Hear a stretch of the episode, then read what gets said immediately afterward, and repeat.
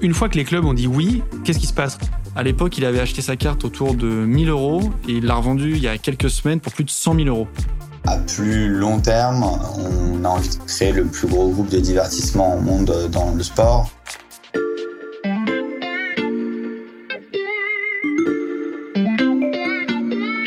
Salut, c'est Xavier Yvon. Cette semaine, on vous propose de découvrir une sélection des meilleurs portraits de la loupe, le podcast quotidien de l'Express. Allez, venez, on va écouter l'info de plus près.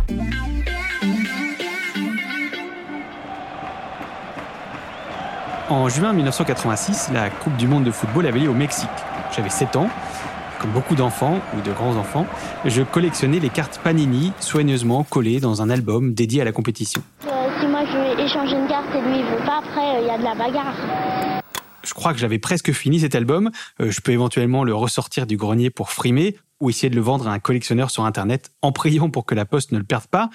Ce que je ne savais pas quand j'avais 7 ans, c'est que cet album d'autocollant me permettrait un jour de vous expliquer comment fonctionne la blockchain et les NFT. Et promis, à la fin de cet épisode, vous serez capable de le raconter vous-même, car aujourd'hui, les cartes de football sont virtuelles. Elles permettent de jouer tous les week-ends contre des enfants du monde entier ou des adultes, de faire des échanges bien au-delà de la cour de récré, voire de rencontrer son joueur préféré.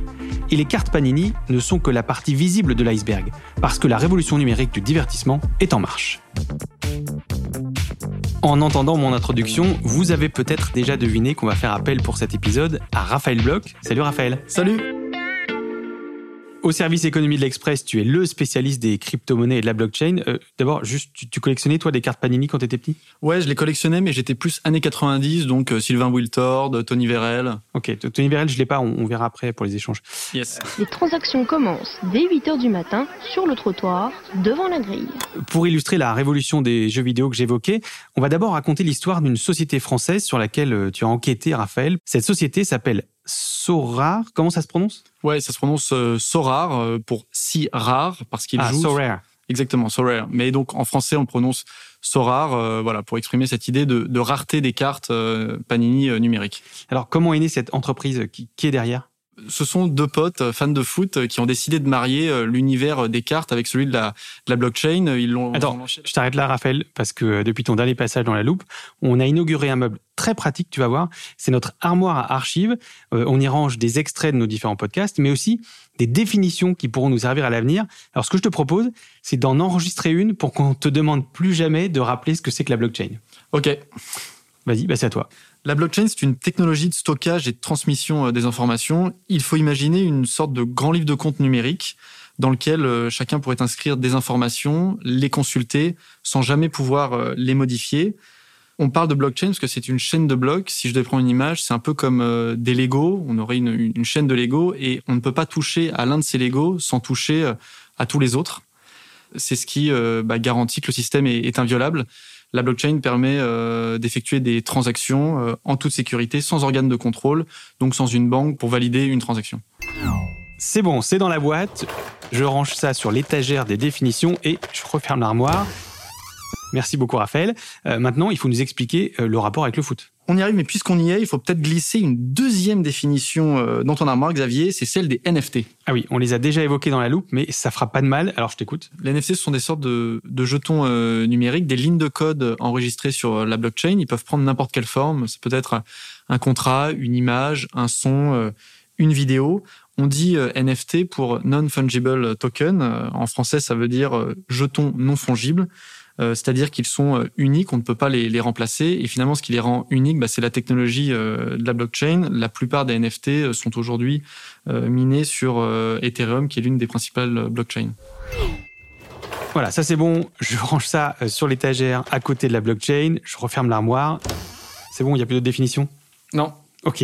Est-ce que tu peux nous expliquer à quoi ça sert d'être propriétaire d'un objet virtuel? Bah, C'est le plaisir de, collectionner. Euh, le principe du NFT, c'est que c'est un objet euh, unique, rare. Donc finalement, euh, bah, c'est comme une œuvre d'art que tu aurais dans ton salon. tu l'accroches bah, voilà, au mur et tu es content de savoir que tu es le seul à avoir cette œuvre unique.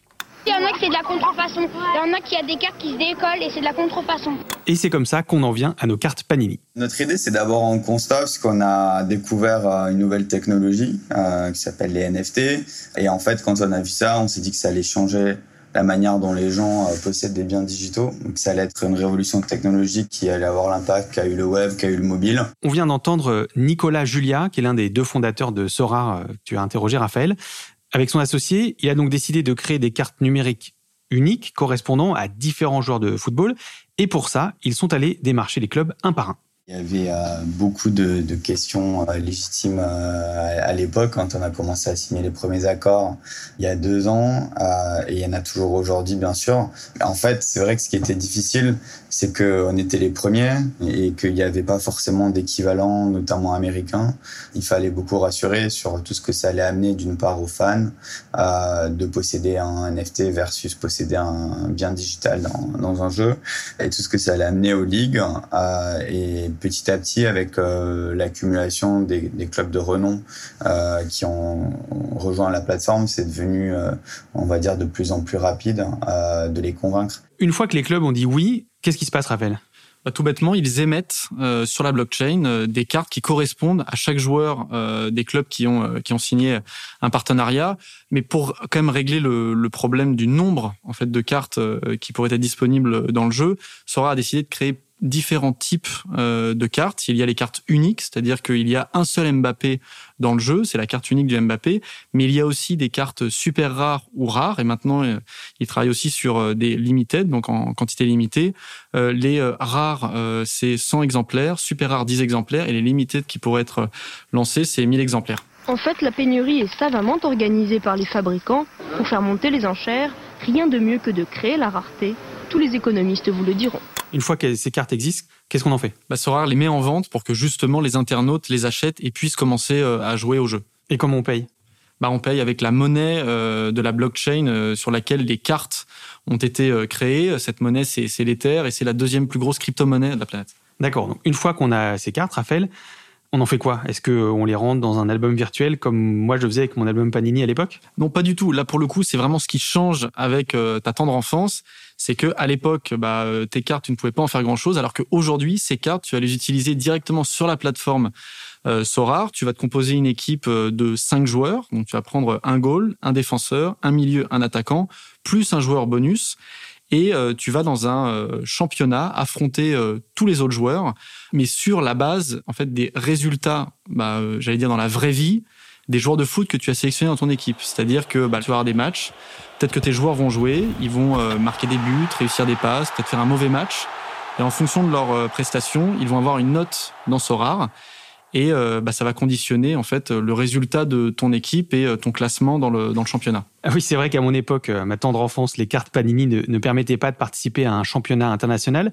Est-ce que ça veut dire que ceux qui participent donc jouent pour gagner de l'argent? Pas forcément. Enfin, il y, a plusieurs manières euh, de jouer, euh, j'allais dire, à, euh, à Sora. Il y en a certains qui sont là uniquement pour collectionner les cartes, hein, les, les, fameux NFT. je sais que par exemple, il y a un joueur bon, qui, qui amuse pas mal ses, ses, copains dans le, dans le jeu. C'est un Nantais fan du FC Nantes qui veut à tout prix avoir toutes les cartes uniques, donc vraiment l'exemplaire unique de tous les joueurs du club. Certaines sont très rares. Les acquérir pour terminer sa collection tourne à l'obsession.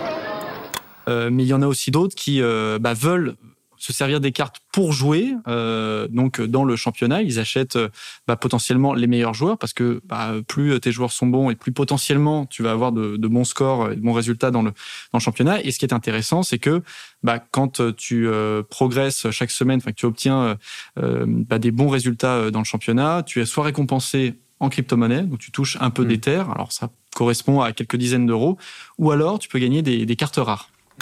Les enfants ont vite fait d'avoir sur eux euh, de 100 à 200 francs de, cartes.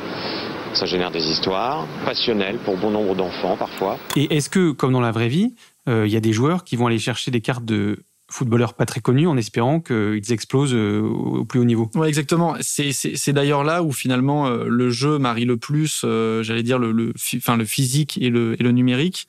C'est que de plus en plus de joueurs sont devenus un peu des détecteurs de talent. Et puisque Sorar a signé pas mal de partenariats avec bah, des clubs en Europe, mais un peu partout sur la planète, en Asie, en Amérique, il y en a certains qui vont aller détecter bah, des jeunes joueurs qui ont 17-18 ans, voire moins, et parier sur eux en se disant voilà aujourd'hui la carte ne vaut pas beaucoup parce que le joueur n'a pas démontré grand chose mais potentiellement, si il est transféré dans un grand club, eh bien ma carte va s'apprécier.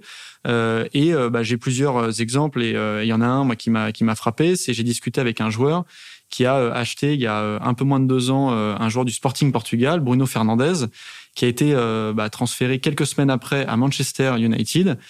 À l'époque, il avait acheté sa carte autour de 1000 euros et il l'a revendue il y a quelques semaines pour plus de 100 000 euros. Oui, donc euh, fois 100 par rapport à, l'investissement de départ. Est-ce que tout se passe forcément en ligne? Non, il y a aussi euh, justement euh, autour de Sora tout un écosystème qui s'est créé avec des services.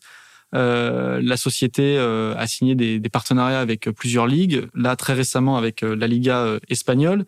Et ce qui est intéressant, c'est que eh bien certains joueurs qui ont bah, des cartes, par exemple uniques, peuvent accéder à des services euh, un peu inédits comme euh, aller dans les stades, euh, visiter le centre d'entraînement et même peut-être dans quelques semaines ou quelques mois, eh bien voir des joueurs et dîner avec eux. C'est vrai que moi à l'époque avec mon autocollant Platini, j'aurais été bien content de dîner avec le numéro 10 des Bleus, mais je pense à nos auditeurs qui ne collectionnaient pas les cartes Panini et qui se disent peut-être que ces NFT, bah, c'est une niche qui les concerne pas et pourtant, ils pourraient bientôt s'étendre à d'autres domaines. Ça vous donne envie d'écouter la suite, hein? Alors ne bougez pas, votre épisode continue dans 30 petites secondes, juste après ce message de notre partenaire. Êtes-vous bien installé pour écouter la loupe? Vous pourriez le faire à bord du nouveau SUV 100% électrique de Skoda, l'Enyaq iV. Son design coche toutes les cases. Avec ses lignes épurées et son look élégant, il possède des équipements en option ou de série remarquables. Phare Full Matrix LED, écran multimédia 13 pouces, digital cockpit. En bref, ce nouveau SUV 100% électrique a tout pour vous plaire et faciliter vos déplacements. Pour plus d'infos, rendez-vous sur skoda.fr.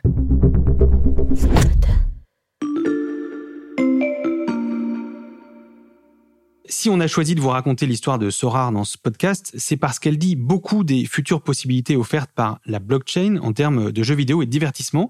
Euh, Raphaël, l'entreprise aujourd'hui, elle fait un carton. Ouais, c'est assez euh, hallucinant. Euh, pour donner une idée, c'est 30 salariés pour à peu près 600 000 joueurs sur la planète et financièrement, bon, la société est rentable euh, en à peine trois ans et surtout, euh, là, ils viennent d'annoncer une levée de fonds euh, record à l'échelle de la French Tech. Donc, ce sont toutes les entreprises de l'écosystème français. Ils ont levé 680 millions de dollars pour une valorisation supérieure à 4 milliards de dollars. Et ce qui est en fait le plus fascinant avec Sora, c'est que finalement, ils sont déjà rentables, ce qui est très rare pour des licornes qui sont donc les entreprises qui valent plus d'un milliard de dollars, qui en général sont des sociétés qui perdent encore de l'argent, ils sont en train de se développer.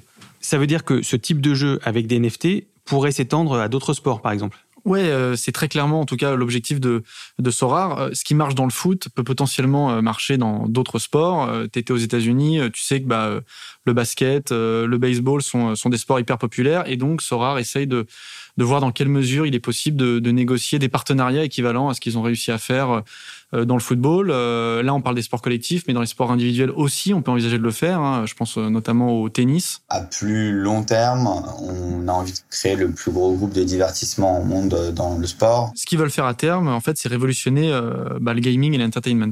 Une révolution, carrément. Oui, parce que en fait, ce qu'il faut bien avoir en tête, Xavier, c'est que euh, dans l'histoire, euh, bah, tous les jeux vidéo ont toujours été euh, fermés. C'est-à-dire que, bah, je sais pas si tu as joué un peu à la console. Moi, c'est mon cas. On va pas raconter toute mon enfance, mais oui. Voilà. et bah, quand on jouait à la console, bah, voilà, on achetait un jeu, et puis ça nous est arrivé aussi peut-être d'acheter des, des, items, donc peut-être une cape pour un personnage, d'acheter, je sais pas moi, une tunique pour des joueurs de foot. Sauf que, eh bien, tous ces tous ces items étaient enfermés dans le jeu, et donc, bah, quand tu changeais de jeu eh bien, tu, ne les avais plus, ces items. Tu les avais perdus parce que tu n'en étais pas propriétaire. Alors que là, avec les NFT, euh, bien finalement, euh, les joueurs de Sorar sont propriétaires des cartes et ils peuvent en fait se balader avec, les utiliser potentiellement dans d'autres jeux et justement euh, les vendre eh à ceux qui sont prêts à mettre le prix. Mais comment ça On peut sortir les cartes du jeu? Bah, c'est la technologie euh, qui te permet euh, en fait de te, de te balader avec. C'est-à-dire que les cartes ne sont pas enfermées, comme c'est le cas, euh, je sais pas si tu as joué par exemple la FIFA qui est un jeu de, de football, et eh bien si tu as acheté des équipements, ces équipements étaient dans le jeu, alors que là, ils ont une existence en fait virtuelle et donc, tu peux les mettre dans ton portefeuille numérique et finalement te dire, bah, je vais m'en servir sur une autre plateforme euh, ou alors les revendre sur un autre marché. Euh. Si j'achète un iPhone et que je veux le, le, le, bouger de pièce en pièce chez moi, j'ai personne pour m'en empêcher. Si j'achète un NFT euh, sur Sorar et que j'ai envie d'aller le bouger sur une autre plateforme, avant, je pouvais pas le faire parce que j'étais enfermé dans un écosystème fermé, dans, dans l'ancien monde. Dans le nouveau monde, je peux le bouger dans le web, je, je peux en faire ce que je veux. Quoi. Ok, donc là, on commence à mieux comprendre le caractère révolutionnaire Et j'imagine que ça représente un marché colossal. Ouais, c'est considérable. On estime hein, euh, euh, qu'à l'échelle mondiale, euh, en fait, le marché donc des items dans les jeux vidéo pèse un peu plus de 50 milliards de dollars. Donc, ça donne une idée de ce que potentiellement tu peux transformer bah, en NFT en dehors des jeux traditionnels. C'est d'ailleurs pour cette raison que les grands groupes, hein, je pense à Nintendo, Sony ou Ubisoft, hein, qui est l'un des champions français, eh bien, ont commencé à travailler sur les NFT en se disant, bah, nous aussi, il faut qu'on se positionne pour offrir ces services à nos joueurs. Bon, peut-être qu'on te recevra avec euh, un maillot virtuel dans un prochain épisode de La Loupe. Merci beaucoup, Raphaël.